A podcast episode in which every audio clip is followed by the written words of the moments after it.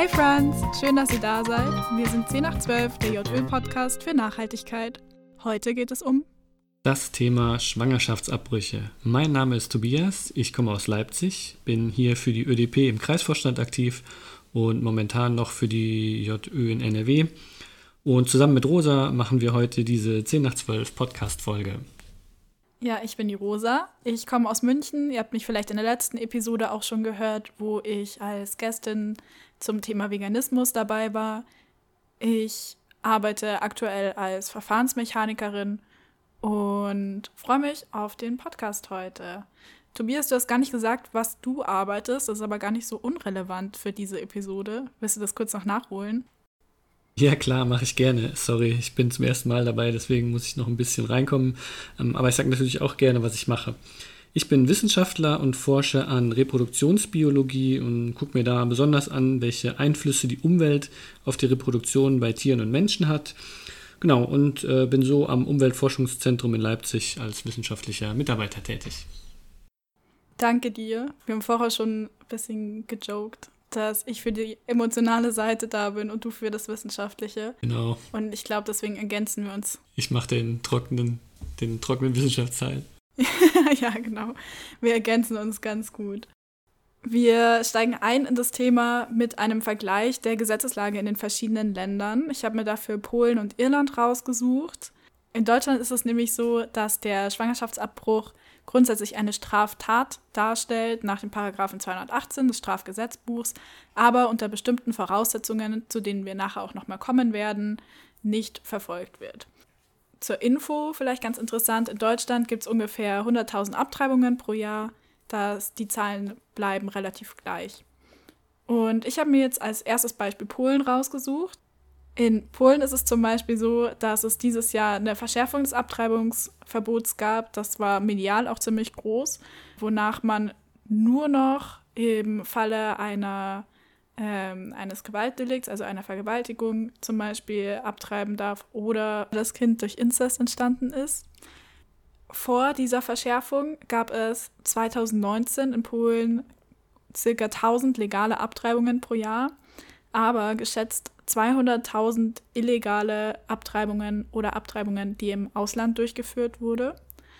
Und mein zweites Beispiel ist Irland. Irland ist ja ein sehr stark katholisch geprägtes Land. Und vor 2018 war es so, dass Schwangerschaftsabbrüche, selbst wenn das Leben der Mutter in Gefahr war oder das Kind durch Vergewaltigung oder Inzest, dass diese Abtreibung verboten war.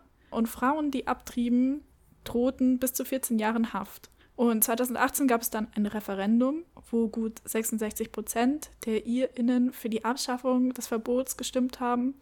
Und seit diesem Votum sind Schwangerschaftsabbrüche in den ersten zwölf Schwangerschaftswochen in Irland straffrei. Du hattest dir auch noch ein paar Beispiele rausgesucht. Genau, ich habe mir ein paar Länder angeguckt, in denen es etwas liberaler geregelt ist. Und zwar, da bin ich auf die Niederlande gestoßen. Ich habe selber auch in den Niederlanden studiert. Deswegen verfolge ich auch so ein bisschen, was da abgeht.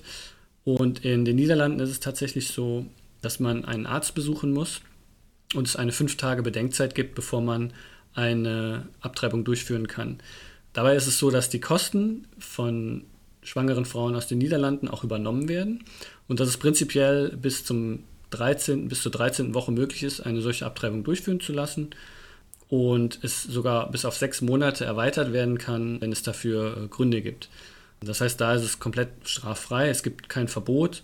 Und das Wichtigste ist, dass eben eine schwangere Person zum Arzt geht und dann diese fünf Tage Bedenkenzeit hat.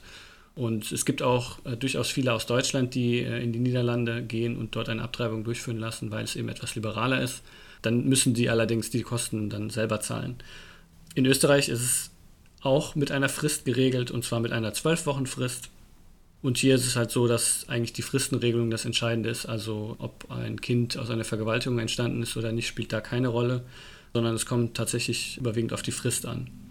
Ähm, genau, das sind die Unterschiede zu den doch eher liberaleren Ländern oder zu den strengeren Ländern wie Irland und Polen. Wir sind ja vorher schon mal kurz auf die Gesetzeslage in Deutschland zu sprechen gekommen und ich würde das Thema gerne ein bisschen weiter ausführen. In Deutschland sind es hauptsächlich die Paragraphen 218 und 219 im Strafgesetzbuch, die für dieses Thema wichtig sind. 218 regelt den allgemeinen Schwangerschaftsabbruch. Da steht dann zum Beispiel drin, dass wer eine Schwangerschaft abbricht, mit Freiheitsstrafe bis zu drei Jahren oder mit Geldstrafe bestraft wird. Begeht die Schwangere die Tat, so ist die Strafe Freiheitsstrafe bis zu einem Jahr oder Geldstrafe. Und auch der Versuch ist strafbar, aber die Schwangere wird nicht wegen dem Versuchs bestraft. Das bedeutet also, falls durch Fremdeinwirkung eine Abtreibung durchgeführt würde oder versucht würde, diese Abtreibung durchzuführen, dann ist auch dieser Versuch strafbar. Und der Paragraph 218a regelt die Straflosigkeit des Schwangerschaftsabbruchs. Dort steht drin, erstens, der Tatbestand des Paragraphen 218 ist nicht verwirklicht, wenn erstens die Schwangere den Schwangerschaftsabbruch verlangt und dem Arzt durch eine Bescheinigung nach 219 Absatz 2 Satz 2 nachgewiesen hat, dass sie sich mindestens drei Tage vor dem Eingriff hat beraten lassen. Das ist total wichtig. Das ist nämlich die Pflichtberatung, von der hier gesprochen wird. Das bedeutet, dass man sich, wenn man ungewollt schwanger ist, zu einer Schwangerschaftskonfliktberatungsstelle gehen muss, sich beraten lassen muss und danach noch mindestens drei Tage warten muss, bevor der Eingriff stattfinden kann. Zweitens, der Schwangerschaftsabbruch muss von einem Arzt vorgenommen werden. Und drittens, seit der Empfängnis dürfen nicht mehr als zwölf Wochen vergangen sein. Und diese zwölf Wochen bezeichnet man als die sogenannte Fristenregelung. Also, dass halt innerhalb von einem bestimmten Zeitraum dieser Schwangerschaftsabbruch straflos bleibt. Aber es gibt doch auch medizinische Indikationen, dass man darüber hinausgehen kann, oder nicht? Steht das nicht auch in dem Gesetz? Ja, genau. Das steht auch drin, das ist ein bisschen weiter unten. Die Schwangere ist nach 218 nicht strafbar, wenn der Schwangerschaftsabbruch nach Beratung von einem Arzt vorgenommen worden ist und seit der Empfängnis nicht mehr als 22 Wochen verstrichen sind. Und Paragraph 219 ist der andere Paragraph, der total wichtig ist, und zwar ist der Paragraph 219 die Beratung der Schwangeren in einer Not- und Konfliktlage und 219a Werbung für den Abbruch der Schwangerschaft. Und dieser Paragraph 219a ist ein Paragraph, der sehr, sehr umstritten ist und über den wir bestimmt auch noch ein bisschen länger reden werden. Aber jetzt zuerst mal zum Paragraph 219. Das ist dieser Beratungsparagraph, wo das mit der Pflichtberatung auch drin steht. Und hier steht zum Beispiel drin, die Beratung dient dem Schutz des ungeborenen Lebens. Also hier steht sehr klar drin, dass diese Beratung eigentlich eine Beratung für das ungeborene Kind ist und nicht eine Beratung für die Mutter. Und diese Beratung soll ergebnisoffen, aber zielorientiert sein, also dem Ziel, dass die schwangere Person die Schwangerschaft fortführt oder durchführt. Zum Paragraph 219a Werbung für den Abbruch der Schwangerschaft. Weißt du, worum es in diesem Paragraphen geht? Also, soweit ich weiß, geht es grob darum zu verhindern, dass ÄrztInnen auf ihrer Internetseite oder in Broschüren Schwangere darüber informieren können, dass sie das durchführen. Genau, das soll, glaube ich, verhindert werden. Also, dass, dass man nach außen in, sozusagen in Anführungsstrichen Werbung dafür machen kann, dass man solche Abbrüche durchführt. Ja, fast. Also hier steht drin, wer öffentlich in einer Versammlung oder durch Verbreiten eines Inhalts seines Vermögensvorteils wegen oder in grob anstößiger Weise eigene oder fremde Dienste zur Vornahme oder Förderung eines Schwangerschaftsabbruchs oder Mittel, Gegenstände oder Verfahren, die zum Abbruch der Schwangerschaft geeignet sind, unter Hinweis auf diese Eignung anbietet, ankündigt, anpreist oder Erklärungen solchen Inhalts bekannt gibt, wird mit Freiheitsstrafe bis zu zwei Jahren oder mit Geldstrafe bestraft. Und das ist total wichtig, was ich gerade gesagt habe. Dieses Stichwort Vermögensvorteile. Vielleicht kennst du die Ärztin Christina Hähnel. Hast du von der schon mal gehört? Ja, tatsächlich. Die war ähm, sehr häufig in den Medien, weil sie, glaube ich, als eine der wenigen vor Gericht stand oder sie ein sehr bekannter Fall ist, der vor Gericht stand, über den die Medien auch sehr stark mhm. berichtet haben, weil sie nämlich ähm, auf ihrer Internetseite ähm, Werbung gemacht hat für Schwangerschaftsabbrüche. Ja, und auch hier wieder Werbung in Anführungszeichen. Was sie nämlich gemacht hat, war auf ihrer Internetseite darüber zu informieren, dass sie Schwangerschaftsabbrüche durchführt in ihrer Praxis. Und ich glaube auch, welche Art von Schwangerschaftsabbrüchen sie durchführt. Also das ist nämlich zum Beispiel auch nicht erlaubt. Also man darf, man durfte bis 2019 nicht öffentlich sagen, dass man Schwangerschaftsabbrüche durchführt und man darf bis heute auch nicht sagen, mit welcher Art man durchführt. Also es gibt nämlich zum Beispiel verschiedene Eingriffe, verschiedene Medikamente und das alles darf nicht öffentlich gemacht werden. Und Christina Hähnel wurde 2017 verklagt oder wurde verurteilt zu einer Geldstrafe von 6000 Euro äh, aufgrund dieses Verstoßes gegen den Werbeparagraphen. Und sie ist natürlich in Berufung gegangen und ihre Berufung wurde aber abgelehnt. Fand ich total interessant. Dieser Paragraph hat auch eine ziemlich interessante Geschichte. Der wurde nämlich zum ersten Mal 1933 eingeführt. Und also in der Zeit, in der sowieso Frauenrechte nicht so toll waren und auch ein bisschen andere Shit in Deutschland gerade abgegangen ist. Und unter anderem deswegen ist dieser Paragraph so umstritten. 2019 gab es dann eine Neuregelung im Bundestag. Dazu habe ich auch ein paar interessante Facts für dich. Und zwar war der 21.02.2019, als diese Neufassung des Paragraphen geregelt wurde. Es gab einen Gesetzentwurf von der Union und der SPD, wofür 371 Leute gestimmt haben, 277 Abgeordnete haben dagegen gestimmt und es gab vier Enthaltungen. 2019, das ist ja der aktuelle Bundestag. Weißt du zufälligerweise, was für einen Frauenanteil dieser Bundestag gerade hat? Ähm, hui, das äh, habe ich tatsächlich nicht äh, recherchiert, aber es sind wahrscheinlich nicht ähm, so viele, wie man es gerne hätte. Schlecht vorbereitet. Es sind 31 Prozent. Also es ist weniger als ein Drittel Frauenanteil und auch deshalb war wahrscheinlich das Ergebnis nicht so prickelnd, wie man sich das gerne wünschen würde. So, aber was noch viel interessanter ist, ist, dass es gleichzeitig einen Entwurf von der Linken oder der Die Linken gab, ähm, die die Aufhebung des Werbeverbots für Schwangerschaftsabbrüche gefordert hat. Dieser Entwurf wurde mit 460 Nein-Stimmen, 184 Ja-Stimmen und sechs Enthaltungen abgelehnt. Es gab einen Entwurf von Bündnis 90 Die Grünen zur Aufhebung von Paragraf 219a. Der wurde mit 458 Nein-Stimmen, 185 Ja-Stimmen und fünf Enthaltungen abgelehnt. Und es gab einen Antrag von der FDP, den Paragraphen 219a unverzüglich zu streichen und Informationen über Schwangerschaftsabbrüche zuzulassen. Und auch dieser wurde mit der Mehrheit von der Union, der SPD und der AfD gegen die Stimmen der Linksfraktion, der FDP und der Grünen zurückgewiesen. Das ist eigentlich interessant, weil das bedeutet, dass drei Parteien im Deutschen Bundestag von sechs Parteien für die, Abstimm für die Abschaffung sind, während die übrigen drei Parteien dafür gestimmt haben oder beziehungsweise gegen die Abschaffung gestimmt haben. Also sollte man doch eigentlich vermuten, dass es so 50-50 ist, ähm, dafür oder dagegen. Ja, ich glaube, dass das Problem hierbei nicht nur ist, dass die Parteien verschiedene Meinungen haben, sondern dass auch die Leute in den Parteien sehr unterschiedlich zu dem Thema stehen. Und was ich aber total interessant fand, ist, dass die FDP, die Grüne und die Linksfraktion dafür gestimmt hätten. Und also mir macht das zumindest Hoffnungen, dass das in der nächsten, nach der nächsten Bundestagswahl wieder ein Thema sein wird, wo dann vielleicht auch mal was vorangehen wird.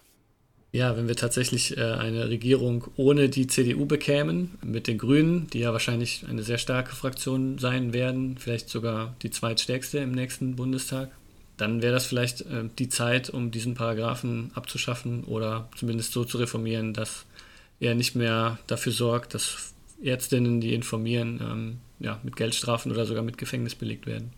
Ja, auf jeden Fall. Was mich übrigens ziemlich enttäuscht hat, war, dass die SPD dagegen gestimmt hat. Aber das nur so am Rande. Ja, das liegt vielleicht auch am Fraktions- oder beziehungsweise daran, dass sie Teil der Regierung sind und na, ihren, ihren, Regierungspartner dann nicht ähm, vor die Stirn stoßen wollten. Es ist jetzt nur eine Vermutung, aber wer weiß. Wir können ja anfragen. Mal schauen, ob wir eine Antwort bekommen. ja. Wir haben auch heute wieder eine richtig tolle Interviewgästin eingeladen, nämlich Emilia Kirner. Hallo Emilia, schön, dass du da bist. Hallo. Hallo. Du äh, kannst uns ein bisschen unterstützen bei diesem schwierigen Thema, dem Thema Schwangerschaftsabbrüche oder Abtreibung. Sag doch erstmal kurz, ähm, woher du kommst, äh, was du so machst, vielleicht auch in der ÖDP und äh, ja, welchen Bezug du auch zu dem Thema hast. Ja, also ich bin die Emilia Kirner, ich bin 23 Jahre alt und bin aufgewachsen in einem kleinen Dorf in Niederbayern, wohne aber mittlerweile seit fünf Jahren in Freising. Da bin ich auch äh, in den Stadtrat gewählt worden und bin auch in der ÖDP und in der Jugendorganisation bei den jungen Ökologen schon sehr lange aktiv, seitdem ich 17 bin habe mich also schon sehr lang mit politischen Themen auseinandergesetzt und ich glaube auch dadurch, dass, naja, ich eine Frau bin und ich mich auch mm, natürlich dann mit dem Thema beschäftigen musste, also nicht mit Abtreibung, aber halt generell äh, mit dem Thema mm, Frau sein, mit den Rechten, mit den Möglichkeiten, die man hat und mich das Thema auch äh, schon beschäftigt, glaube ich, dass das heute ein ganz spannendes Gespräch wird und ich freue mich drauf. Ja, vielen Dank. Also super, dass du hier bist und super, dass du uns unterstützt bei der Aufnahme heute und bei unserem Podcast. Ähm, du hast wahrscheinlich auch so viel zu tun mit der Parteiarbeit, aber ich glaube, du hast auch schon viel über dieses Thema nachgedacht, weil wenn ich dich so auf Instagram verfolge, habe ich das Gefühl, du setzt dich auch sehr für Frauenrechte ein, sehr nach außen ähm, und hast da auch eine sehr politisch gefestigte Meinung dazu. Und ich glaube, das Thema ähm, Schwangerschaftsabbruch ist auch in der Politik eins, was sehr kontrovers diskutiert wird, wo ganz unterschiedliche Argumentationsstränge einfließen, wo man auch nicht unbedingt nur aus einer Richtung argumentieren kann. Aber irgendwie finde ich es auch spannend, ähm, einfach mal deine Position dazu zu hören, als jemand, der sich wirklich für, für Frauenrechte einsetzt, ähm, der auch politisch äh, aktiv ist im Stadtrat, wie du gerade gesagt hast. Ähm, und wie, wie, du an dieses Thema auch rangehst, so aus politischer Sicht, was, was da vielleicht auf dieser Ebene erstmal, die ja vielleicht auch ein bisschen sachlicher ist als die äh, emotionale Ebene, aber wie, wie, du da rangehst und was du dazu denkst zu diesem Thema. Ja, ja, erstmal muss man vielleicht erwähnen, dass die Politik ja traditionell immer schon sehr männlich geprägt war und das leider nicht überall so ist, dass sich das ändert. Also wenn man die aktuelle Frauenquote im Bundestag anschaut, die rückläufig ist, dann muss man sich schon fragen, wer entscheidet hier über, also über den, den Körper der Frau? Ja, sind, das, sind so zwei Drittel Männern oder sind das so zwei Drittel Frauen? Und ich finde schon auch, dass gerade jetzt beim Thema Schutz, Schutz vom Leben natürlich auch die Männer mitsprechen dürfen, gar keine Frage. Aber man soll sich dann schon überlegen, wer da das meiste Mitspracherecht haben sollte. Und weil es einfach so ist, dass wir jetzt auch von der Wissenschaft geforderte Neuerungen brauchen in diesem Gesetz, müssen wir auch uns gesellschaftlich überlegen, wer soll an neuen Texten und an neuen Gesetzen und an neuen Forderungen, wer soll da mitschreiben? Und meiner Meinung nach sollen das vor allem die Frauen sein. Und jetzt ist wirklich mal die Zeit gekommen, auch in der Politik. Ich merke das selber, weil ich schon mich sehr früh für Politik interessiert habe und mich engagiert habe, dass Frauen eigentlich schon sehr viel Kompetenz zugesprochen wird in der Politik, aber da geht noch mehr, weil wir jetzt, wir sollen nicht nur den, wir sollen nicht nur kompetent wirken, weil wir eine Frau sind, sondern wir sollen kompetent wirken, weil wir genauso kompetent sind wie Männer. Ja? Also weil wir einfach, da gibt es keinen Unterschied. Wir können das auch, wir können das mindestens genauso gut. Und deswegen ist jetzt auch die Zeit, dass wir da jetzt mal ähm, über das Thema sprechen, verschiedene ähm, Aspekte beleuchten und schauen, wie wir da ähm, zu einer Lösung kommen können, die vielleicht alle äh, gut finden. Ja, du, du, hast doch gerade was äh, sehr Wichtiges gesagt, nämlich das Wort Wissenschaft. Und ähm, ich bin selber Wissenschaftler und ähm, ich habe auch schon von anderen gehört, die in diesem Bereich arbeiten, ähm, dass auch manche das Gefühl haben, ähm, dass so politische ähm, Positionen auch teilweise ein bisschen veraltet sind und dass vielleicht die Wissenschaft, die ja ständig im Wandel ist, die auch neue Erkenntnisse liefert und die vielleicht auch das Entstehen des Lebens immer besser beschreiben kann, ähm, dass, dass man da vielleicht auch Aspekte rausziehen kann, wo man sagt, hey, das sind jetzt neue Erkenntnisse, wollen wir die nicht in ein neues, moderneres Gesetz mit einfließen lassen? Und wenn dann diejenigen, die sich dafür einsetzen, Frauen sind und auch ähm, wissenschaftliche, also Frauen, die in der Wissenschaft arbeiten, ähm, dann ist das eigentlich aus meiner Sicht die perfekte Kompetenz. Also die können einfach ähm, die Perspektive der Frau bestens verstehen und auch die wissenschaftliche Perspektive bestens verstehen. Ich finde, die gehören vielleicht in, in jemand, in so ein Gremium, was das entscheiden könnte, auch auf jeden Fall auch mit rein. Ähm, ich weiß nicht, ob du die Vorsitzende vom Deutschen Ethikrat kennst, ähm, Alena Büchs. Super wissenschaftlich auch sehr kompetente Frau und Vielleicht wäre wär ja ein Gremium, wo auch Frauen aus der Wissenschaft mit drin sind, ähm, eine gute Lösung, oder nicht? Ja, auf alle Fälle. Also man kann, wenn man politische Entscheidungen treffen will, nicht immer nur auf eine Gruppe hören, egal ob es jetzt die Wissenschaft ist oder die Wirtschaft ist oder die BürgerInnen sind. Man sollte aber schon schauen, dass seine eigenen Entscheidungen Hand und Fuß haben. Ich habe vorhin nicht erwähnt, ich studiere selber Chemie, ich bin im Mastergrad, also ich habe auch schon einen wissenschaftlichen Hintergrund und wenn es auch nicht unbedingt nur um die Sache geht, also um Chemie, ich mache Lebensmittelchemie, dann ist es einfach nur dieses Denken, ja, dieses Denken mit Daten, mit Erkenntnissen, mit wissenschaftlichen, ich weiß nicht, mit äh, statistischer, statistischer Signifikanz, mit einfach ähm, Weisen, wie man über Daten und über Probleme nachdenkt. Und ich glaube, da ist es schon sehr hilfreich, wenn das, wenn das einige können, einige Frauen auch können und, und wissen, wie sie mit solchen, solchen neuen Informationen umgehen, wie sie mit vielleicht mit Fake News umgehen. Also das ist ein Riesengewinn. Und ich bin immer der Meinung, dass wenn man neue Entscheidungen machen soll, soll man unbedingt auch die Wissenschaft mit einbeziehen. Auch andere Strömungen und andere Interessensvertretungen, aber auch unbedingt die Wissenschaft. Und nicht nur die Ethik. Ich habe es auf Instagram bei dir auch gesehen, dass du dich mit dem Thema Schwangerschaftsabbrüche und vor allem, wo Schwangerschaftsabbrüche durchgeführt werden, beschäftigt hast. Zum Beispiel ist es ja in Bayern so, dass 63 Prozent aller Abtreibungen in München stattfinden, einfach weil es sehr, sehr wenige Kliniken und auch sehr, sehr wenige Ärztinnen gibt, die diesen Eingriff durchführen. Ähm, da stellt sich mir natürlich die Frage, ist das Thema überhaupt so ein Bundes- weites Thema, wie es oft genannt wird, oder wäre das viel eher Länder- oder sogar Kommunensache? Na, ja, ich denke, wie bei vielen Themen haben da alle einfach einen Einfluss drauf. Man kann immer natürlich sagen, oh ja, ich bin hier nicht zuständig, aber im Endeffekt können wir da alle dafür zuständig sein. Also der Bund kann natürlich Gesetze beschließen, die das ganze Land betreffen.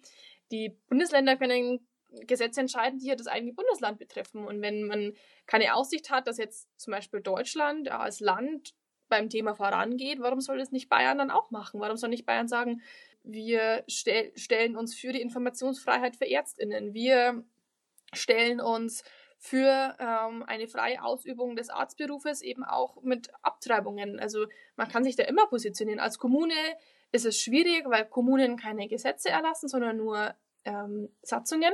Kommunen können natürlich schon sagen, es ist halt immer schwierig, weil in diese, in diese Ärzteschaft einzugreifen, ähm, würde ja auch in gewisser Hinsicht diesen freien Markt beeinträchtigen. Also man will ja keine Marktmanipulation machen oder man kann auch keine Marktmanipulation machen. Man kann jetzt nicht einen Arzt zwingen, dass er sich hier niederlässt und dass Abtreibungen vollzieht. Das kann eine Kommune nicht machen. Aber man kann natürlich schon schauen, gerade was Landkreise betrifft, dass die in ihren, in ihren ähm, Krankenhäusern zum Beispiel auch für das Thema sensibilisieren und eben auch ähm, klar machen, dass es kein Tabuthema ist und dass es gut ist, wenn diese medizinische, es ist ja kann, ja auch oder ist auch eine medizinische Versorgung, dass die sichergestellt ist. Da können Kommunen auch drauf schauen. Ja? Also wir müssen einfach alle an einem Strang ziehen, dass da was passiert und dass die Frauen Selbstbestimmungsrecht ähm, bewahrt bleibt. Da habe ich eine sehr spannende ähm, Zahl, die mir gerade einfällt, bei der ich, äh, auf die ich bei der Recherche gestoßen bin. Und zwar habe ich äh, gefunden, dass innerhalb der letzten 15 Jahre 40 Prozent weniger ÄrztInnen ähm, die Abtreibung durchführen und auch ähm, sich an, also daran beteiligen. Äh, zum Teil auch, weil das eben ein sehr schwieriges Thema ist. Ähm, aber das bedeutet ja auch, wenn es weniger ÄrztInnen gibt, die das machen, dass es auf dem Land vielleicht extrem schwierig wird oder in gewissen Regionen Deutschlands einfach extrem schwierig wird, jemanden zu finden, der vor Ort ist, der die Lebenssituation kennt, der die, die Kommune kennt oder wie die Menschen ticken, weil es vielleicht ja schon einen Unterschied machen könnte, ob man äh, einen vertrauen, vertrauten Arzt, eine Ärztin im, im Süden von Deutschland hat oder ob man bis nach Mitteldeutschland fahren muss. Also vielleicht könnte man, so wie, wie man die Ärzte ähm, stärken müsste in der Region, auch das in der Region vielleicht etwas unterstützen. Ja, man muss erstmal anfangen, die Grundversorgung zu, ja, zu realisieren, weil ich meine, in Bayern gibt es diese Bezirke und nicht mal in jedem Bezirk gibt es da einen Arzt oder eine Ärztin, die Abtreibungen äh, vollzieht. Also die, die ist einfach absolut, gerade in Bayern, absolut mangelhaft. Ich weiß nicht, an was es genau liegt. Aber das ist wirklich erschreckend, dass da äh, die, der Rückgang so massiv ist, weil wir haben ja eigentlich in vielen Bundesländern ein Bevölkerungswachstum. Und eigentlich müsste es doch heißen, dass die Abtreibungen zumindest stagnieren. Man kann natürlich sagen, okay, vielleicht ähm, sinken die Verwalt Vergewaltigungsabtreibungen, das kann ja sein, aber ich glaube nicht, dass es so signifikant ist, dass man sagt, die Frauen haben so viel weniger Gründe abzutreiben, Da müsste ja auch das Sozialsystem so stark verbessert werden, dass man sagt, man kann allen Kindern, egal von welcher Mutter, irgendwie ein lebenswertes Leben bieten. Ich glaube nicht, dass das nur auf Verbesserung der Umstände zurückzuführen ist. Ich glaube, diese 40 Prozent sind auch darauf zurückzuführen, dass es den ÄrztInnen immer schwieriger gemacht wird, diesen Beruf oder diese, diese Tätigkeit auszuüben. Und das finde ich schon sehr schwierig, weil wir sind eigentlich ein demokratisches und auch freies Land und Abtreibung ist bei uns ja, wird halt nicht strafrechtlich verfolgt. Wir haben da einen Konsens gefunden, bis zu welchem ähm, bis zu welcher Wochenzahl das gemacht werden darf. Und dann muss auch sichergestellt werden, also wenn man es darf oder wenn es nicht strafrechtlich verfolgt wird, dass, dass auch jeder die Möglichkeit hat und auch auf dem Land, natürlich. Ich kann es mir vielleicht auch gar nicht leisten, zwei Stunden in die nächste Großstadt zu fahren, nur um, um, das, um das zu machen.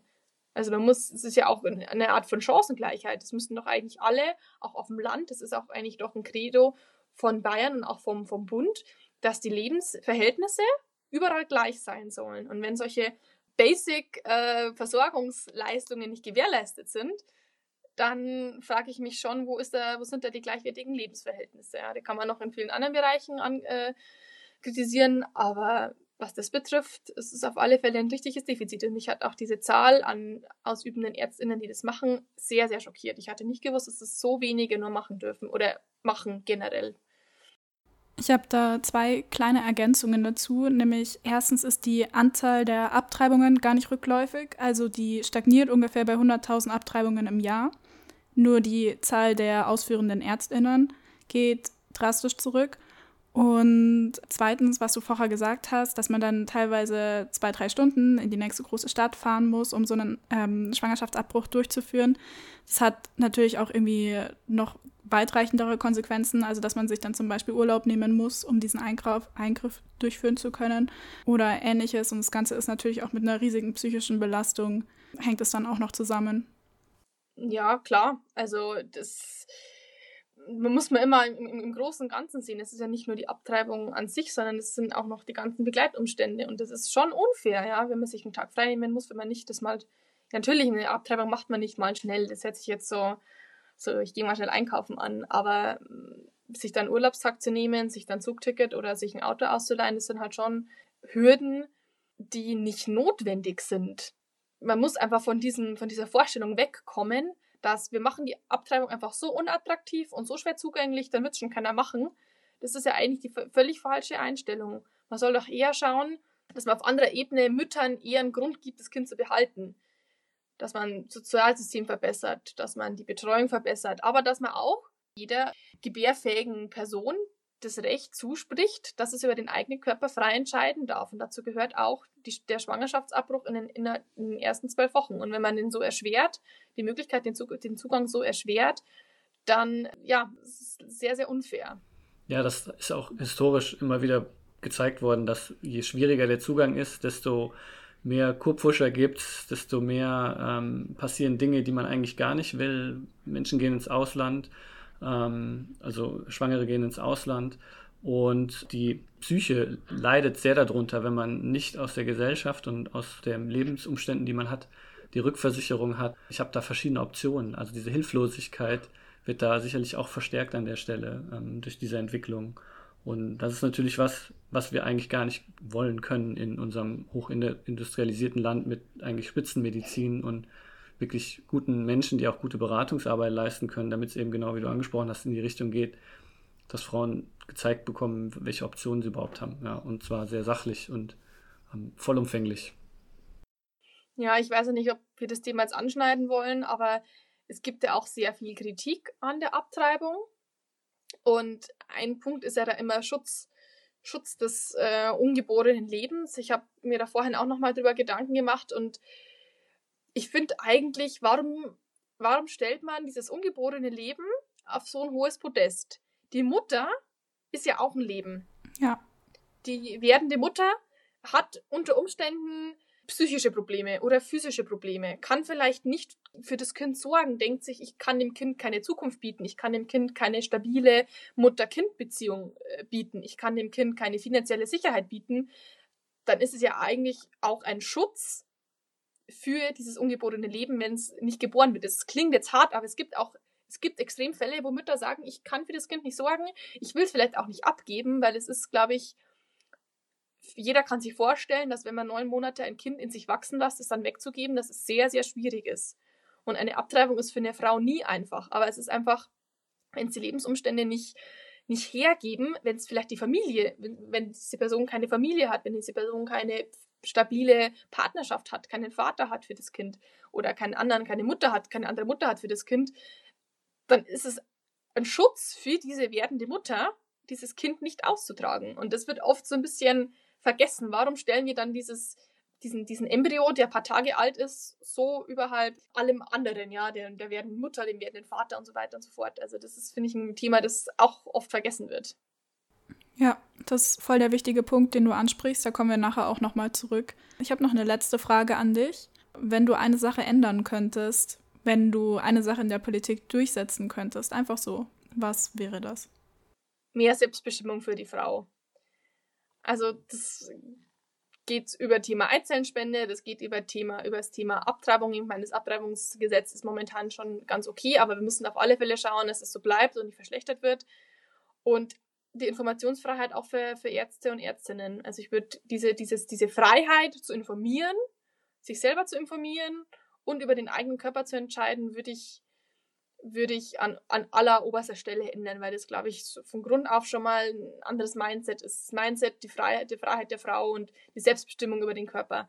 Dieses, diesen, diesen großen Punkt zu ändern, ich glaube, der wäre schon viel, viel gemacht, wenn man der Frau einfach das selber zuspricht, dass sie über ihren eigenen Körper frei entscheiden darf. Was will ich mit meinem Körper machen? Ich schade damit ja niemandem anderen. Das ist ja auch das Credo der Politik oder das Credo, das man selber haben soll. Meine Handlungen sollen keinen Dritten ja verletzen.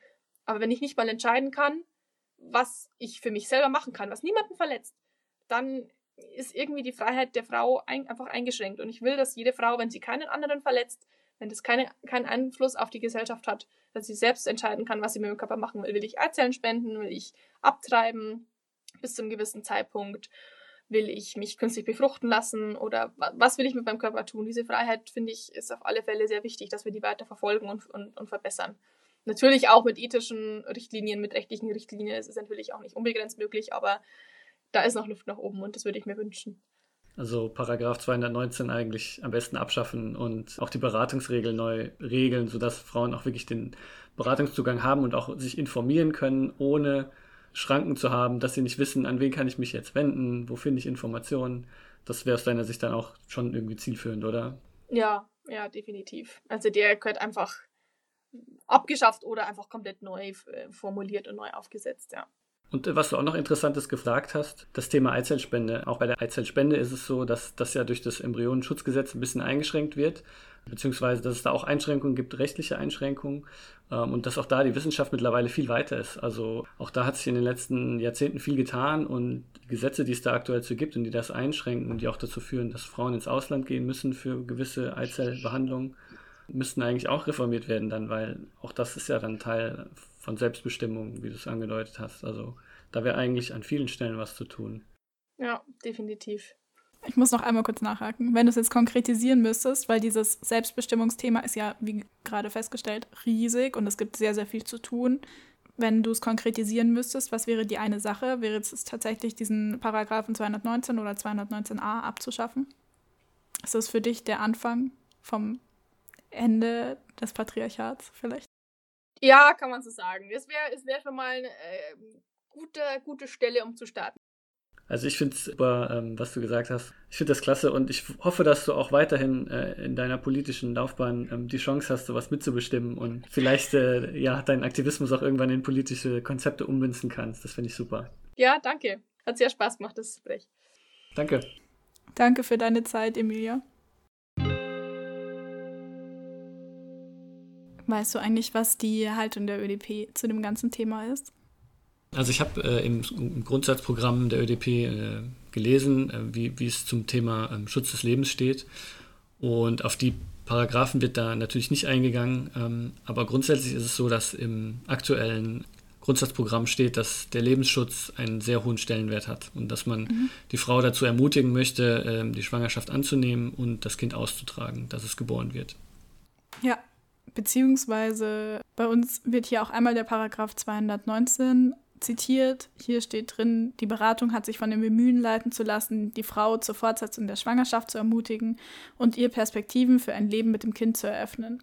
Dabei muss der Frau bewusst sein, dass das Ungeborene in jedem Stadium der Schwangerschaft auch ihr gegenüber ein eigenes Recht auf Leben hat. So, ich finde jetzt diesen, dieses Zitat zum Beispiel ziemlich problematisch. Kurze Anmerkung meinerseits, wir versuchen in dem Podcast den Begriff Frau zu vermeiden stattdessen von schwangere Person oder Person mit Uterus zu sprechen, weil nicht nur Frauen bzw. nicht nur Cis-Frauen schwanger werden können, sondern halt auch Transmänner oder non-binäre Personen. Zurück zu meiner kleinen Kritik. Ähm, ich finde diesen Satz, dabei muss der Frau bewusst sein, dass das Ungeborene in jedem Stadium der Schwangerschaft auch ihr gegenüber ein eigenes Recht auf Leben hat, ziemlich problematisch.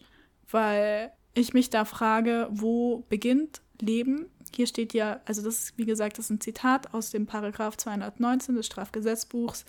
Wo beginnt Leben? Und das klingt jetzt vielleicht ein bisschen komisch, aber wie wertet man Leben? Also für mich zum Beispiel ist bereits bestehendes Leben, also das Leben der schwangeren Person, vielleicht sogar mehr wert als noch nicht entstandenes Leben. Wie siehst du das? Ja, also ähm, ich störe mich auch daran, dass man zu jedem Zeitpunkt ein Recht auf Leben hat. Hier fällt mir natürlich spontan auch aus biologischer Sicht ein, dass das Leben sich natürlich erst noch entwickelt. Also üblicherweise startet die Schwangerschaft mit der Entstehung einer befruchteten Eizelle. Und bis diese sich eingenistet hat in den Uterus, das dauert ungefähr sechs bis neun Tage. Bis dahin kann man ja auch mit einer Pille danach noch abtreiben. Das zum Beispiel ist strafrechtlich auch kein, keine Abtreibung, sondern die Abtreibung, die von diesen Paragraphen, die du gerade erklärt hast, betroffen äh, sind, ist erst ab dem Zeitpunkt, wo die Eizelle eingenistet ist, also nach der Nidation. Das heißt, mit einer Pille danach treibt man eigentlich nicht ab, sondern man verhindert das Einnisten der Eizelle in den weiblichen Körper. Und ich finde, das ist absolut in Ordnung, weil in dem Moment so eine ähm, Situation kann einfach passieren, auch wenn man verhütet, auch wenn man vorsichtig ist. Ähm, dazu kann es kommen. Und wenn man da der Frau schon das Recht absprechen würde, ähm, das durch eine Pille danach noch in die Hand zu nehmen, fände ich das sehr problematisch.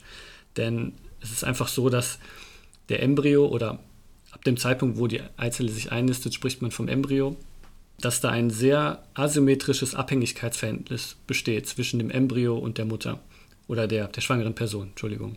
Und dass der Embryo sich dann erst entwickelt. Und ich finde es problematisch zu sagen, dass in jedem Entwicklungsstadium der Embryo sozusagen ähm, ein ausgedehntes, einen ausgedehnten moralischen Status hat wie ein, wie ein Mensch, der geboren ist, der lebt, also ein geborener Mensch. Das heißt, ich würde dazu argumentieren, dass die schwangere Person in gewissen Phasen einfach ein gewisses höheres Recht hat oder eine andere moralische Bewertung hat und das Leben des Ungeborenen in dieser Situation vielleicht nicht auf gleicher Ebene oder höher steht als die Selbstbestimmung der schwangeren Person. Ja, das sehe ich genauso. Bei uns im Parteiprogramm steht es aber zum Beispiel auch drin, Leben zu schützen ist für uns ökologische Demokraten oberstes politisches Ziel. Und dem würde ich auch zustimmen. Also, again, ich bin, ich bin voll nicht gegen, gegen Kinder oder gegen Leben, überhaupt nicht. Ich finde es nur sehr wichtig, dass man sich fragt, ist dieser Embryo, kann man da schon von Leben sprechen? Ähm, und zweitens, inwieweit wird denn die schwangere Person mit dieser Schwangerschaft, also inwieweit greift man da auch in das Leben von dieser schwangeren Person ein? Und ja. vielleicht, inwieweit gefährdet man auch das Leben von dieser schwangeren Person? Also was man dazu noch sagen kann, ist natürlich, ähm, dass äh, in der Entwicklung des Embryo erst gewisse Fähigkeiten und Eigenschaften sich erst entwickeln. Ähm, also wenn der Embryo im ersten Drittel der Schwangerschaft ist, im ersten Trimenon, dann ist er noch nicht empfindungsfähig. Also er hat noch nicht die Fähigkeit zu empfinden wie ein empfindungsfähiges Wesen. Er hat zwar das Potenzial dazu, also er kann sich zu einem empfindungsfähigen und vernunftbegabten Wesen entwickeln. Zu dem Zeitpunkt der Schwangerschaft, im ersten Trimenon, also den ersten zwölf Wochen, ist das aber noch nicht der Fall. Die Organe sind am, des, am Ende des ersten Trimenon schon angelegt und auch das Herz, da kann man schon eine gewisse Aktivität messen. Aber die Empfindungsfähigkeit ist eben noch nicht vorhanden. Und deswegen kann man durchaus argumentieren, dass auch wenn das Potenzial besteht und auch wenn es eine kontinuierliche Entwicklung gibt vom, äh, von der befruchteten Eizelle hin zum, zum Mensch, dass man moralischen, den moralischen Status nicht uneingeschränkt sozusagen vom geborenen Menschen auf den Embryo übertragen kann. Und das ist wahrscheinlich auch mit einer der Gründe, diese Empfindungsfähigkeit, die es erst so ab dem zweiten Drittel der Schwangerschaft gibt, warum es diese Fristenregel gibt, die ungefähr zwölf Wochen dauert, also das erste Drittel der Schwangerschaft umfasst. Ich wollte gerade nachfragen, ab wann ist das zweite Drittel? Also ab der 13. Woche ungefähr, oder? Genau, ungefähr ab der 13. Woche. Also normalerweise dauert eine Schwangerschaft so 38 bis 40 Wochen. Man spricht in den, die, die Entwicklung in den ersten äh, zwölf Wochen ist relativ ähm, ja, vergleichbar, ähm, relativ stabil äh, und deswegen spricht man eben da an dieser zwölf Wochen Grenze vom ersten Trimenon. Manchmal ist es so, dass eine Schwangerschaft auch ein bisschen länger als 40 Wochen dauert oder dass äh, Kinder in der 40. Woche unterschiedlich schwer sind. Da driftet das dann so ein bisschen auseinander. Ähm, aber die ersten zwölf Wochen sind eigentlich immer äh, relativ gleich. Ich habe dazu eine Frage an dich. Ich war nämlich Klar. am Wochenende letzte Woche in München auf einer Demo, beziehungsweise auf einer Gegendemo. In München hat nämlich der erste Marsch für das Leben oder so ähnlich. Moment, ich habe es mir aufgeschrieben, weil ich mir das nicht merken konnte. Also in München gab es den ersten Münchner Marsch fürs Leben am 20.03.21 und dieser Marsch fürs Leben ist, ein, ist eine Demo von AbtreibungsgegnerInnen gewesen. Und ich war halt auf der Gegendemo, weil ich, wie man vielleicht auch schon gehört hat, einfach für, für Selbstbestimmung und für sexuelle Selbstbestimmung bin und es wichtig finde, dafür auf die Straße zu gehen. Genau. Und ich wurde dann von einem Typen angequatscht und habe mit dem ein bisschen diskutiert. Und dann habe ich dem das auch so alles erklärt und meinte so, ja, also in dem Punkt kann man halt noch nicht von Leben sprechen, es ist nur potenzielles Leben und habe so versucht, ein bisschen auch das, was du gerade erzählt hast, ihm zu sagen. Und dann kam von ihm die Frage, ja, ein Embryo ist vielleicht noch nicht lebensfähig, aber was wäre dann zum Beispiel mit einer behinderten Person, die auch von sich aus nicht lebensfähig ist? Also ist das dann auch kein Leben? Ich weiß, das weicht jetzt vielleicht ein bisschen vom Thema ab, aber was würdest du denn darauf antworten?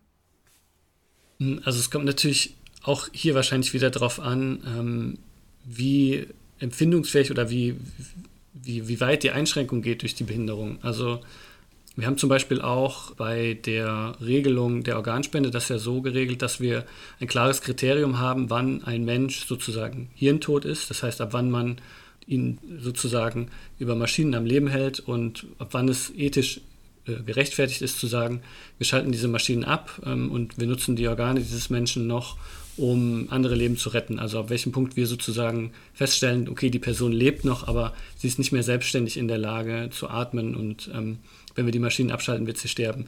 Inwieweit das, also bei einer behinderten Person würde ich sagen, die, natürlich, die hat natürlich grundsätzlich die gleichen menschlichen Schutzrechte äh, wie eine nicht behinderte Person.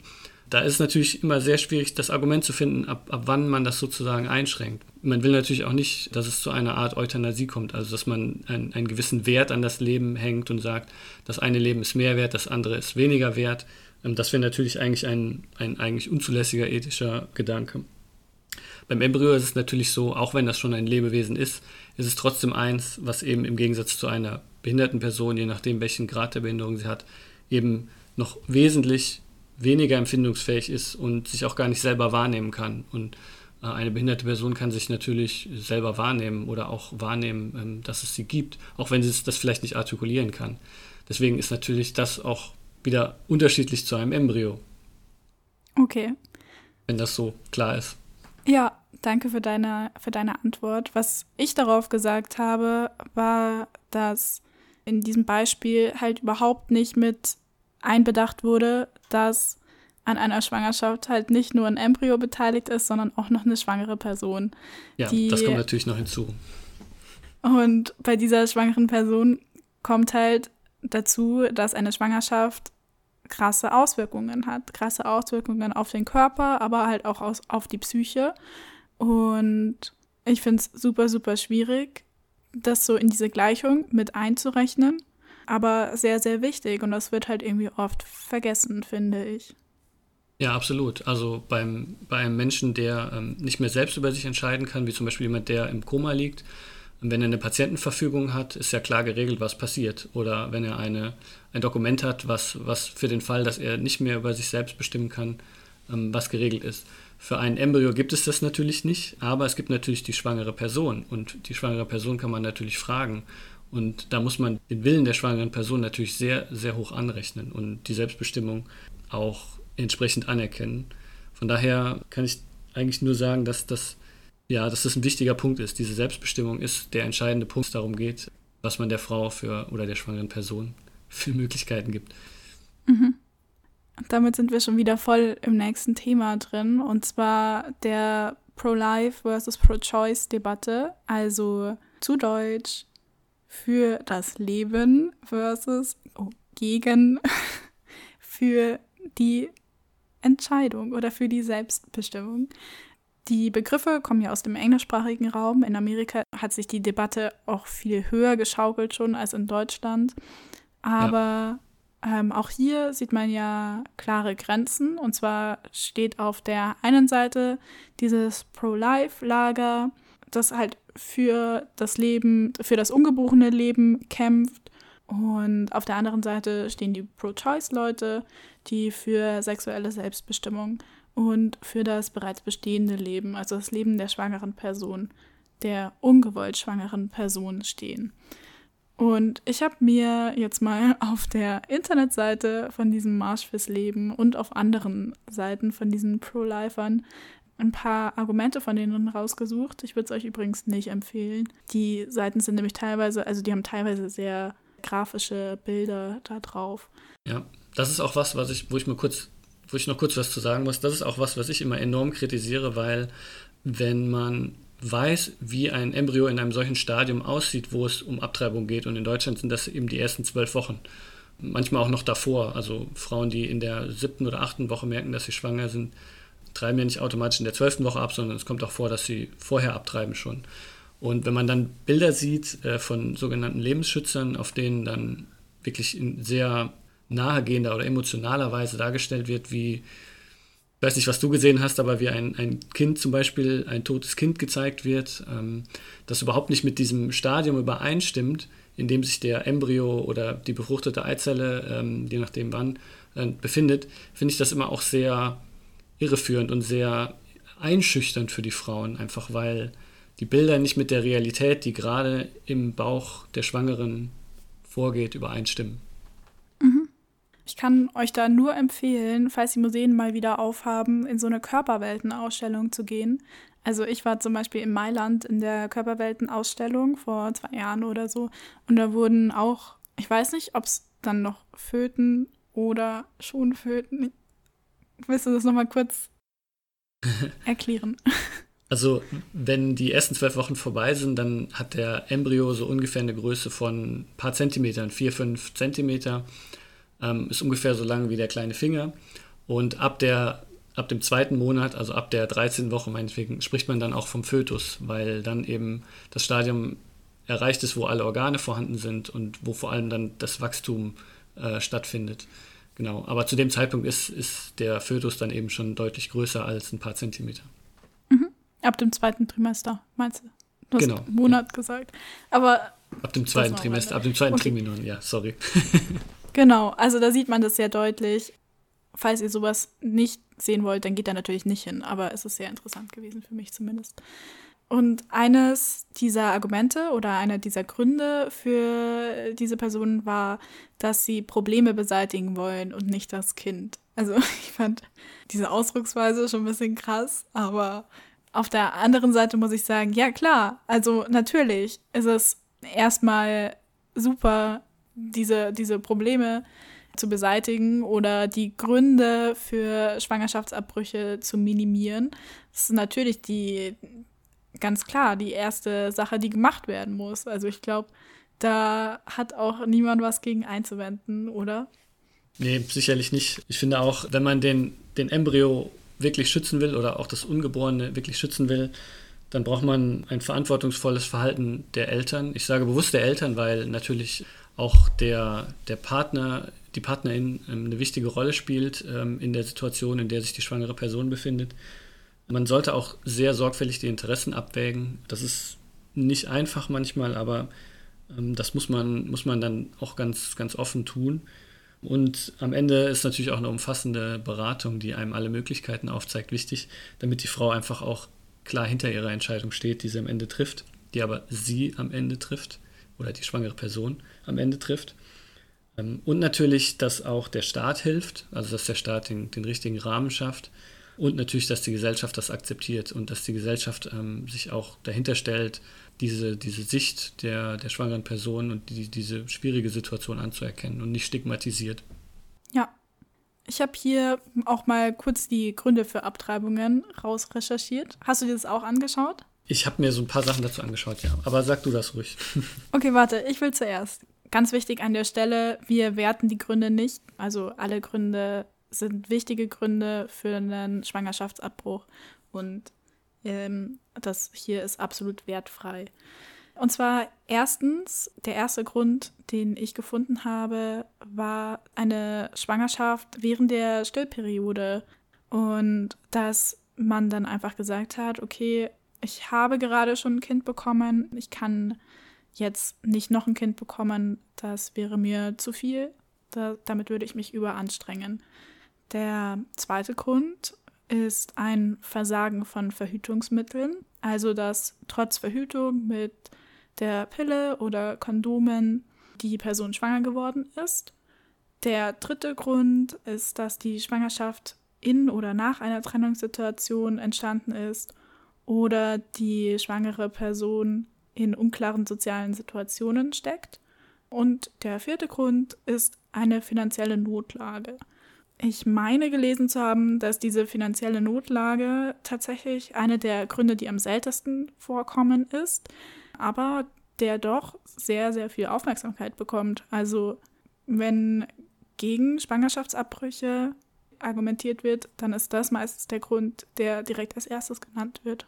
Ja, das äh, stimmt, aber das entspricht eigentlich dann auch nicht so wirklich der Realität. Also ich habe auch ähm, gelesen, dass sehr viele Frauen, ein großer Anteil der Frauen, die äh, eine Abtreibung vornehmen, schon Kinder haben oder in einer festen Beziehung leben und wie du auch gesagt hast, äh, auch verhüten und wo es dann einfach ähm, passiert, ohne dass man, ohne, ohne dass es geplant war und dass da eigentlich der, der finanzielle Rahmen nicht so das Problem ist, aber dass eben andere Aspekte mehr im Vordergrund stehen.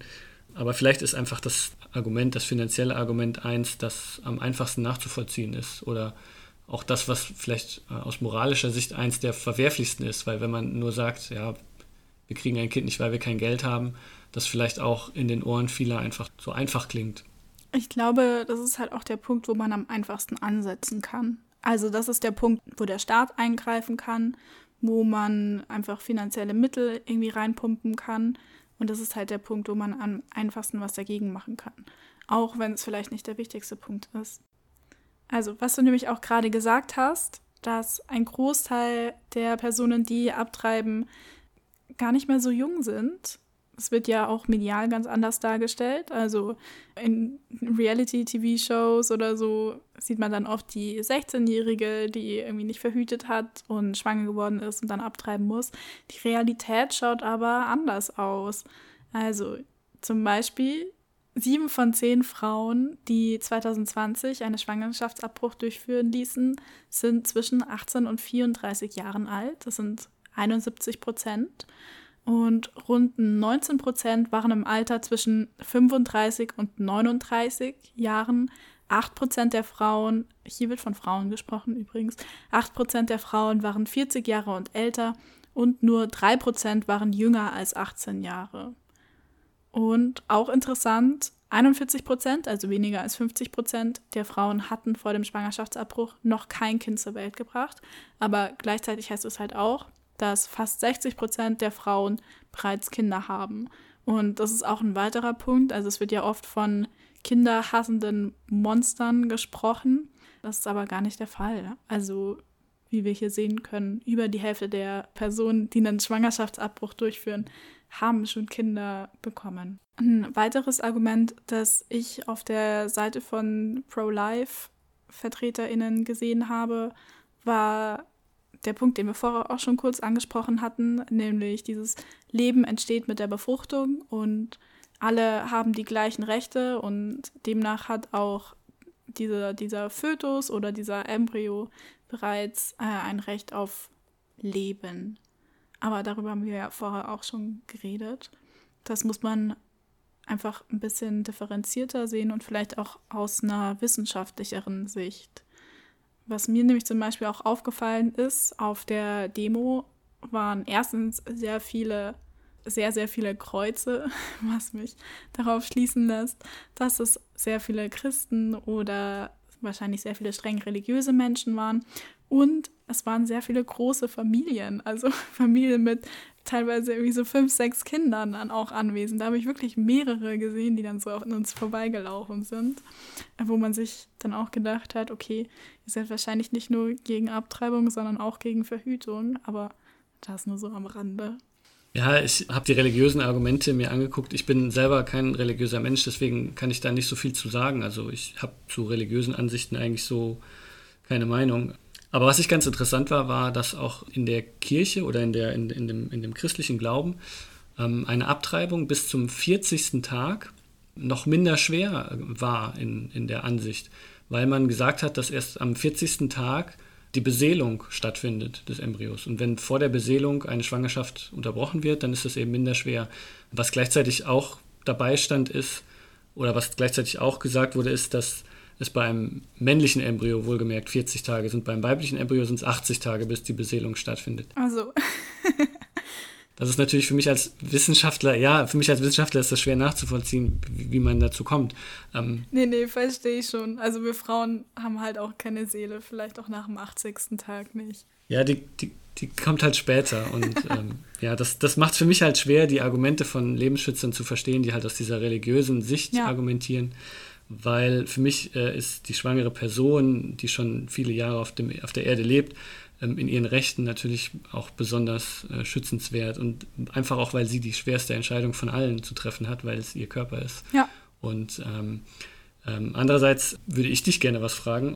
Meine Frage wäre nämlich noch, ich habe häufig bei Feministinnen das Argument gesehen, mein Bauch, meine Entscheidung. Und da überlege ich mir eben, dass mir da der Embryo dann vielleicht doch ein bisschen zu kurz kommt, weil es ist ja nicht nur der Körper der Frau, sondern es ist ja auch sozusagen der Embryo, der da drin wohnt und den sollte man, oder der da drin lebt, den sollte man vielleicht auch bei solchen Überlegungen trotzdem mit, mit nennen und äh, ihn nicht übergehen sozusagen, auch wenn natürlich die Selbstbestimmung der Frau einen sehr hohen Stellenwert hat und aufgrund dieses asymmetrischen Abhängigkeitsverhältnisses ähm, letztendlich die Frau die, die Entscheidung trifft. Aber findest du es nicht auch ein bisschen zu krass an manchen Stellen, wenn man jetzt das so sehr reduziert, dass man den Embryo vielleicht auch aus dem Blick verliert? Ich glaube, dass du die Frage oder beziehungsweise diese Aussage ein bisschen falsch interpretierst. Also ich verstehe die nämlich so, mein Bauch, meine Entscheidung, as in, du als Mann darfst nicht über mich entscheiden. So wie es nämlich die letzten Jahre oder die letzten Jahrzehnte ja war und auch immer noch ist. Einfach weil wir 70 Prozent Männeranteil im Deutschen Bundestag haben, weil auch heute noch Männer Entscheidungen darüber fällen, ob Frauen oder ob schwangere Personen, ob Menschen mit Uterus abtreiben dürfen oder nicht. Also eine Entscheidung über was fällen, was sie körperlich ja überhaupt nicht nichts angeht eigentlich. Ich glaube, darauf bezieht sich dieses mein Bauch, meine Entscheidung. Gar nicht so sehr auf den Embryo. Das ist nämlich nochmal eine ganz andere Frage. Aber da kann ich dir eine Gegenfrage zurückstellen. Und zwar selbes Thema, mein Bauch, meine Entscheidungen. Inwiefern findest du denn, dass Menschen ohne Uterus in diesem Punkt was mitzureden haben? Also inwiefern dürftest, darfst du eigentlich was dazu sagen?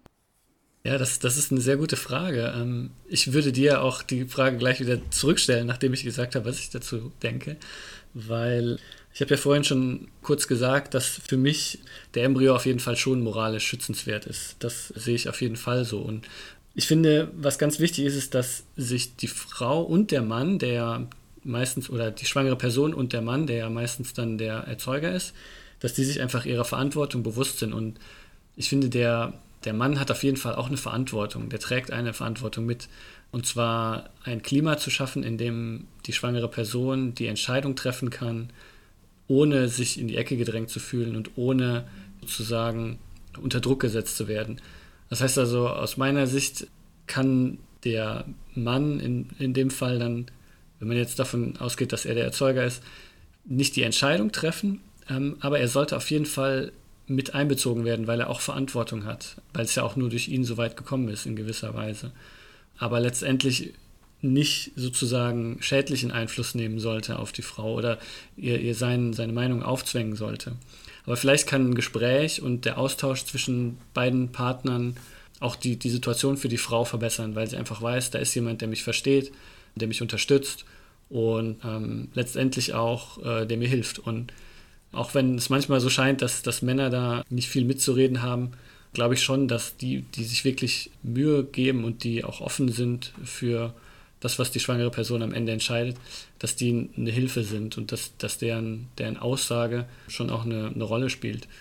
Aber dann wäre auch meine Frage, wie, wie du das siehst. Also könntest du dir nicht vorstellen, dass ein Mann sozusagen oder der Erzeuger nicht auch in irgendeiner Weise an der Entscheidung beteiligt sein sollte oder ob man ihn überhaupt ausschließen könnte? Ich finde die Frage total schwierig. Ich habe darüber heute und gestern auch sehr, sehr lange nachgedacht und ich bin nicht wirklich zu einem Ergebnis gekommen. Also einerseits, klar, zum Kinderkriegen gehören zwei Personen, aber andererseits ist es halt doch nur eine Person, die schwanger wird. Und es ist nur eine Person, die dann letztendlich auch so krasse Veränderungen an sich selbst bemerken wird. Und deswegen finde ich, und das ist meine persönliche Meinung, dass die Person, die das betrifft, also die schwangere Person, letztendlich auch das, das letzte Wort in der Sache haben sollte und deren Meinung mehr zählen sollte als die Meinung der anderen Person. Und ich wüsste zum Beispiel, hm, ich weiß nicht, wie ich das jetzt sagen soll, aber ich finde, ich finde zum Beispiel auch nicht, also wenn ich jetzt zum Beispiel schwanger werden würde, wenn ich ungewollt schwanger werden würde, weiß ich nicht, ob ich dem Erzeuger davon berichten würde. Also, weil für mich ganz klar ist, ich möchte keine Kinder haben. Nicht nur jetzt, ich möchte nie Kinder haben, ich möchte nicht schwanger sein.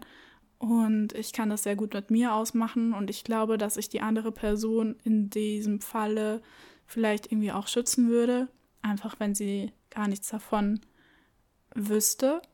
Äh, andererseits, beziehungsweise, ich muss dazu sagen, ich würde es wahrscheinlich schon der anderen Person sagen, aber ich kann nachvollziehen, ich kann nachvollziehen, warum Leute es der anderen Person nicht sagen würden. Ich glaube, in, in diesem Punkt ist Kommunikation total wichtig klar ist, dass es nochmal was anderes ist, falls die Schwangerschaft durch ein Gewaltverbrechen entstanden ist. Ja, total, total schwieriges Thema. Letztendlich finde ich, gehört die letzte Entscheidung der schwangeren Person. Und ich glaube aber auch, dass PartnerInnen da eine super tolle Stütze sein können und einem in der Entscheidung unterstützen können und das auch sollten. Ja, also ich würde dazu auf jeden Fall auch sagen, dass ich es sehr, sehr wichtig finde, dass man da drüber spricht.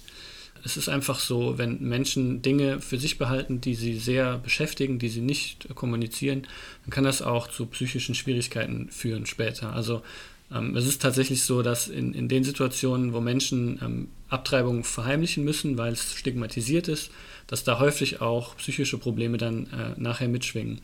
Das heißt, nicht die, nicht die Abtreibung ist die Ursache, sondern das soziale Umfeld, mhm. die Situation, in der sich die schwangere Person befindet, ist der entscheidende Faktor. Und ähm, es ist kurz, tatsächlich so, dass. Wollen wir da ganz kurz noch einen falschen Gedanken beseitigen beim Thema psychische Gesundheit? Ich glaube, wir wollen aufs selbe hinaus. Es geht ums Thema Post-Abortion-Syndrom. Ja, genau. Das ist das, was ich äh, nicht aussprechen möchte, weil es eigentlich nicht wirklich existiert. Also es gibt keine wissenschaftlichen Hinweise darauf, dass es das gibt und es gibt auch keine medizinische ja, Diagnose Post-Abortion-Syndrom, das ist ein Begriff, der häufig von Lebensschützern oder Abtreibungsgegnern verwendet wird und der eigentlich suggerieren sollte, dass schwangere Personen durch eine Abtreibung psychische Probleme bekommen. Aber das ist erwiesenermaßen nicht durch die Abtreibung der Fall oder daran wird natürlich noch geforscht, aber bisher gibt es keine Erkenntnisse, dass die Abtreibung selber der Grund für psychische Probleme ist, sondern dass immer das Umfeld und die Situation und die Stigmatisierung, in der eine Abtreibung stattfindet, ähm, das, der wesentlich oder die wesentlich wichtigeren Faktoren sind, wenn es um die Psyche der äh, schwangeren Person geht. Das heißt, je besser die schwangere Person eingebettet ist in ihr soziales Netz, je mehr Verständnis ihr entgegengebracht wird, je einfacher auch die Auseinandersetzung mit dem Thema ist, desto geringer ist die Wahrscheinlichkeit, ähm, dass eine schwangere Person ähm, vor oder nach einer Abtreibung psychische Probleme hat. Und da finde ich es eben wichtig, darauf wollte ich hinaus, dass eine Frau oder ein, eine schwangere Person die Möglichkeit hat, ähm, sich zu äußern und zu sagen, was in ihr vorgeht und dass sie auf jeden Fall auch äh, die Möglichkeit haben sollte, den Erzeuger mit einzubeziehen. Natürlich ist es so, dass der Erzeuger, wenn er einfach nur darüber spricht, seine Meinung kundtut, dass er in irgendeiner Form einen Einfluss ausüben wird. Das, das ist absolut normal. Sobald man mit jemandem spricht, übt er einen gewissen Einfluss aus. Aber die Person, der Erzeuger, sollte auf jeden Fall sich bewusst sein, dass die letztendliche Entscheidung nicht bei ihm liegt und dass er auch die Person, die schwanger ist, unterstützen sollte und nicht sozusagen seine Ansicht aufzwängen sollte, sondern dass ihm eigentlich daran gelegen sein muss, die Interessen abzuwägen, sich der Verantwortung bewusst zu werden und am Ende das, was die schwangere Person entscheidet, auch mitzutragen. Denn dann ist auch die psychische Gesundheit ähm, der Menschen eher gesichert, als wenn man sich da aufreibt und im Streit vielleicht auseinandergeht. Absolut wichtig. Und was an der Stelle, glaube ich, auch noch gesagt werden muss, ist, dass diese Stigmatisierung von Abtreibungen oder halt auch, dass es in Deutschland ja eine, ein Straftatbestand ist, dass das dazu führt, dass Personen, die einen Schwangerschaftsabbruch durchführen, halt sich auch weiter belastet fühlen. Und um diese Personen zu schützen, und zwar auch psychisch zu schützen, ist es meiner Meinung nach absolut notwendig, dass sich die Gesetzeslage auch in Deutschland endlich ändert. Ja, das würde ich auch so sehen. Als kleiner Hoffnungsschimmer, ähm, im November 2020 haben sich verschiedene Fraktionen im äh, Europäischen Parlament zusammengefunden und haben die Kommission, die Europäische Kommission aufgerufen, die Mitgliedstaaten bei der allgemeinen, beim allgemeinen Zugang zu ärztlichen Leistungen, und dazu gehört eben auch Leistungen, die die Reproduktionsgesundheit und die Abtreibung betreffen, sich dazu auf die Mitgliedstaaten einzuwirken, damit ähm, die Situation in der gesamten EU ähm, besser und auch in gewisser Weise einheitlicher wird, damit eben nicht dieser, ich nenne das jetzt mal sehr despektierlich, Abtreibungstourismus äh, stattfinden muss. Also dass Frauen nicht genötigt werden, aufgrund regionaler Gesetze oder nationaler Gesetze Abtreibungen im Ausland durchzuführen, sondern dass man da auf eine europäische Linie findet, die sozusagen für alle einen Benefit hat. Das war der Hoffnungsschimmer. Danke dafür. Wusstest du eigentlich, dass Jens Spahn, ich weiß nicht, ob es letztes oder mittlerweile schon vorletztes Jahr war, eine Studie in Auftrag geben wollte, um das Post-Abortion-Syndrom nachzuweisen sozusagen. Also in der Studie sollte es halt, sollte ähm, darauf geachtet werden, wie sich Menschen nach einem Schwangerschaftsabbruch fühlen und ob sie irgendwelche negativen Gefühle oder so danach hatten. Ja, die Studie wurde aber letztendlich, glaube ich, nicht in Auftrag gegeben, beziehungsweise stark abgeändert und ja, ist jetzt sehr, sehr, sehr viel besser. Dazu auch ganz interessant. Ich habe mit einer Freundin von mir geredet, die erst vor kurzem einen Schwangerschaftsabbruch hatte und sie auch gefragt, wie sie sich nach der Abtreibung dann gefühlt hat. Und sie meinte zu mir, dass sie sich einfach nur erleichtert gefühlt hat, also dass sie sich gut und erleichtert gefühlt hat. Und das deckt sich auch mit anderen Befragungen. Ich glaube, in England wurden auch Menschen nach Abtreibungen gefragt, wie sie sich fühlen. Und 95 Prozent haben auch gesagt, dass sie sich nach der Abtreibung gut gefühlt haben, dass sie erleichtert waren, das Ganze hinter sich zu haben. Und das muss, das muss auch gesagt werden das jetzt an unsere HörerInnen, falls euch das interessiert, wie so ein Schwangerschaftsabbruch eigentlich abläuft. Ich habe meine Freundin gefragt, ob sie mal das Prozedere beschreiben kann, das sie durchlaufen hat. Und sie hat mir geantwortet, sie hat im Urlaub festgestellt, dass sie eventuell schwanger sein könnte und wollte es aber zuerst nicht glauben. Und als sie dann wieder zu Hause war, hat sie sich aus der Drogerie einen Schwangerschaftstest gekauft Und als der dann positiv war, hat sie sofort einen Termin in der Beratungsstelle gemacht und einen Frauenarzttermin. Und für sie war es sofort klar, dass sie diese Schwangerschaft abbrechen würde. Und die Beratung, meinte sie, war überraschend gut. Und die Frau dort hat ihren Willen sofort akzeptiert und sie dann über die Prozedur informiert. Und ihre Frauenärztin aber wollte sie die ganze Zeit davon überzeugen, die Schwangerschaft durchzuführen und hat sie dann sozusagen dazu gezwungen, den Herzschlag sich anzuhören. Und in dieser Beratungsstelle musste sie sich dann drei Nummern handschriftlich abschreiben. Also es ist nämlich so, dass du, wir haben es ja vorher schon gesagt, du findest im Internet keine Informationen darüber, wer Schwangerschaftsabbrüche durchführt. Diese Informationen können dir nur Beratungsstellen geben. Und da bekommt man dann so einen Zettel vorgelegt und den Zettel darf man sich aber nicht abfotografieren, sondern da muss man sich handschriftlich drei Nummern abschreiben. Da denke ich mir dann auch so, okay, was ist, wenn dann, wenn du irgendwie Pech hast und dann die drei Ärztinnen gerade im Urlaub sind oder niemand mehr einen Termin frei hat, was ist denn dann? Bei ihr war es nämlich auch so, dass sie erst in der elften Woche gemerkt hat, dass sie schwanger ist. Man darf ja bis zur zwölften Woche abtreiben in Deutschland. Da kommt dann auch dieser Zeitdruck dann noch mit dazu. Nach der Beratung bei dem Arzt hat sie sich dann einen Termin in der Tagesklinik geben lassen und die Prozedur selbst, schreibt sie, war relativ unspektakulär.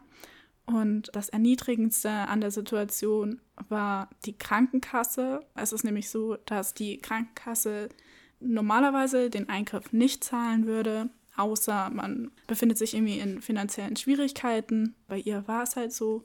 Und dort musste sie in einem Großraumbüro mit einem Versicherungsangestellten reden und ihm nochmal ganz genau erklären, für welche Prozedur sie eine Behandlung bräuchte, damit sie das Geld für diese Behandlung bekommen würde. Das fand ich ziemlich krass, das so zu hören, wie das Ganze abläuft. Ähm, auch irgendwie krass, wie, wie erniedrigend das dann auch ist.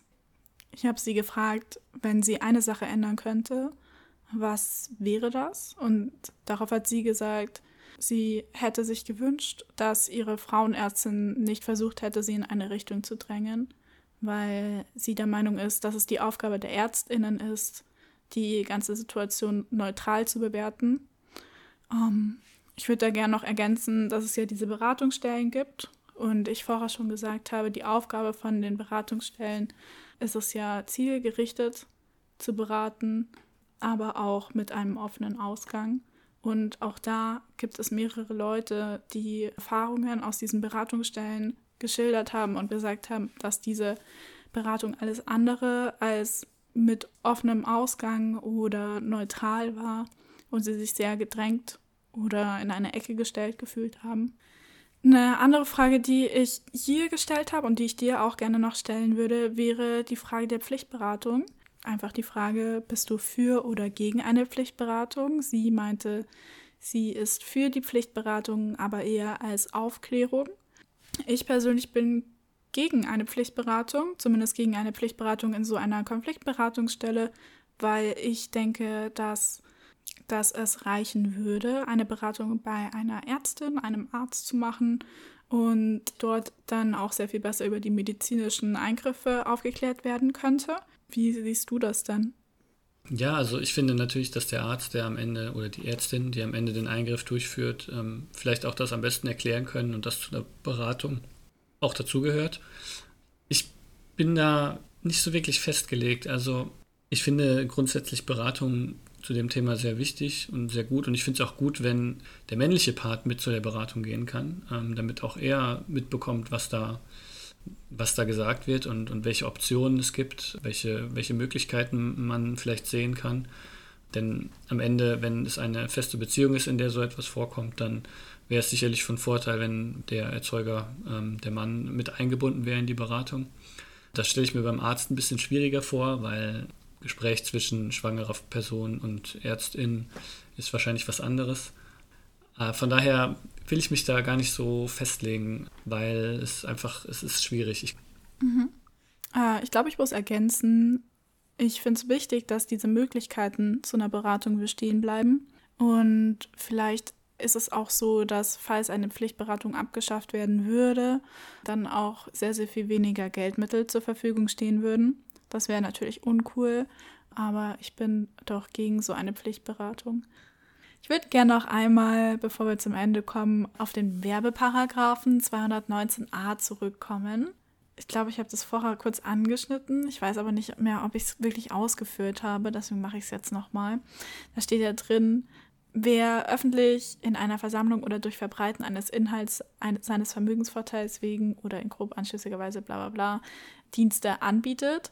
Und ganz wichtig ist dieser Punkt Vermögensvorteile. Ich glaube, ich habe es gesagt, ich sage es aber nochmal, ähm, dass Ärztinnen für ihre Leistungen ja Geld nehmen müssen. Also auch ein Schwangerschaftsabbruch ist eine ärztliche Leistung, für den Ärztinnen Geld bekommen. Und einfach aufgrund dessen ist dieser, dieser Paragraph immer erfüllt. Also auf, einfach aufgrund dessen haben Ärztinnen immer Vermögensvorteile und können deshalb nicht darüber informieren. Das finde ich so krass absurd. Und noch absurder ist halt, dass es auch nur für, für Ärztinnen geht. Also Christina Händel hat ja zum Beispiel dazu aufgerufen, dass alle Leute einfach selber darüber informieren sollen, dass welche, welche Arztpraxen Schwangerschaftsabbrüche durchführen und mit welchen Mitteln. Ich könnte auf meinem Instagram-Account könnte ich das posten. Sie dürfte es nicht machen, weil sie Ärztin ist. Und das führt halt auch zu einer Stigmatisierung von Ärztinnen. Und ja, finde ich krass absurd. Ich glaube, da braucht es einfach wirklich eine Reform. Ja, sehe ich auch so weg von der, von der Strafbelegung ähm, und ja, hin zu einer wirklich aufklärenden, äh, mit ordentlichen Standards und mit einer Straffreiheit für die, die es tun, ähm, damit es keine Stigmatisierung gibt, ja, und damit die Leute auch die Informationen bekommen, die sie brauchen. Mhm, mhm, mhm.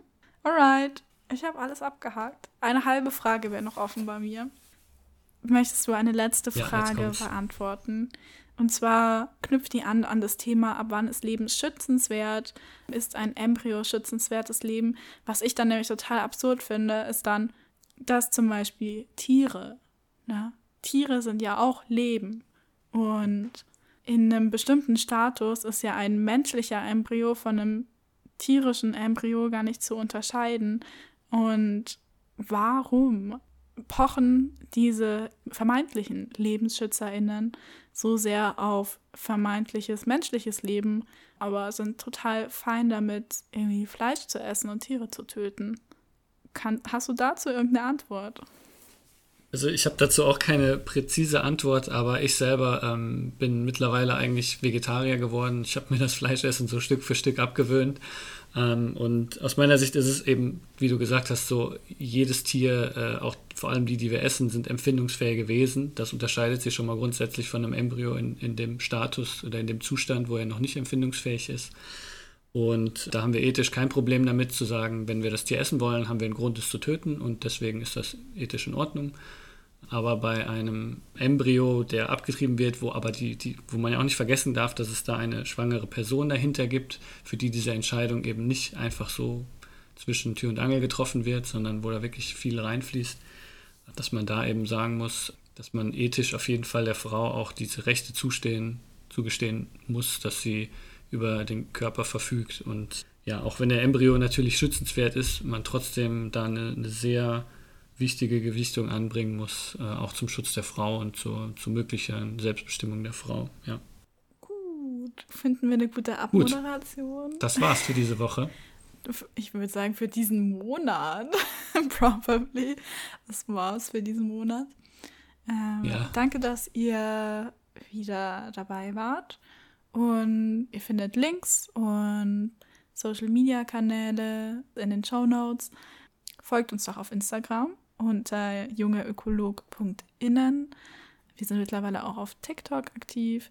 Und wenn ihr Anregungen, Kre Kreatik, Kritik, Anregungen, Kritik oder Fragen habt, dann könnt ihr uns auch an unsere neue E-Mail-Adresse 10 nach 12 at jungeökologen.de schreiben. 10 und 12 in Zahlen und Ökologen mit OE, aber auch das in den Show Notes. Danke, dass ihr zugehört habt. Falls ihr uns weiterhin unterstützen wollt, damit wir die Qualität, die wir aktuell an den Tag legen, aufrechterhalten können, dann freuen wir uns natürlich total über eine Spende, über unser Spendenkonto auf der ÖDP-Website mit dem Spendenzweck 10 nach 12. Danke auch dir, Tobi, dass du Danke, Rosa. Dass du die Folge so gut unterstützt hast, dass du der wissenschaftliche Part warst, der mir dreimal erklärt hat, was der Unterschied zwischen einem Embryo und einem Fötus ist. Ich verwechsel die nämlich immer. Gern geschehen. Und danke an unser tolles Podcast-Team, das im Hintergrund mal wieder fleißig mitgearbeitet hat. Und bis zum nächsten Mal, wenn es wieder heißt. 10 nach 12. Der wir drehen die Uhr zurück. Das üben wir noch. Dankeschön.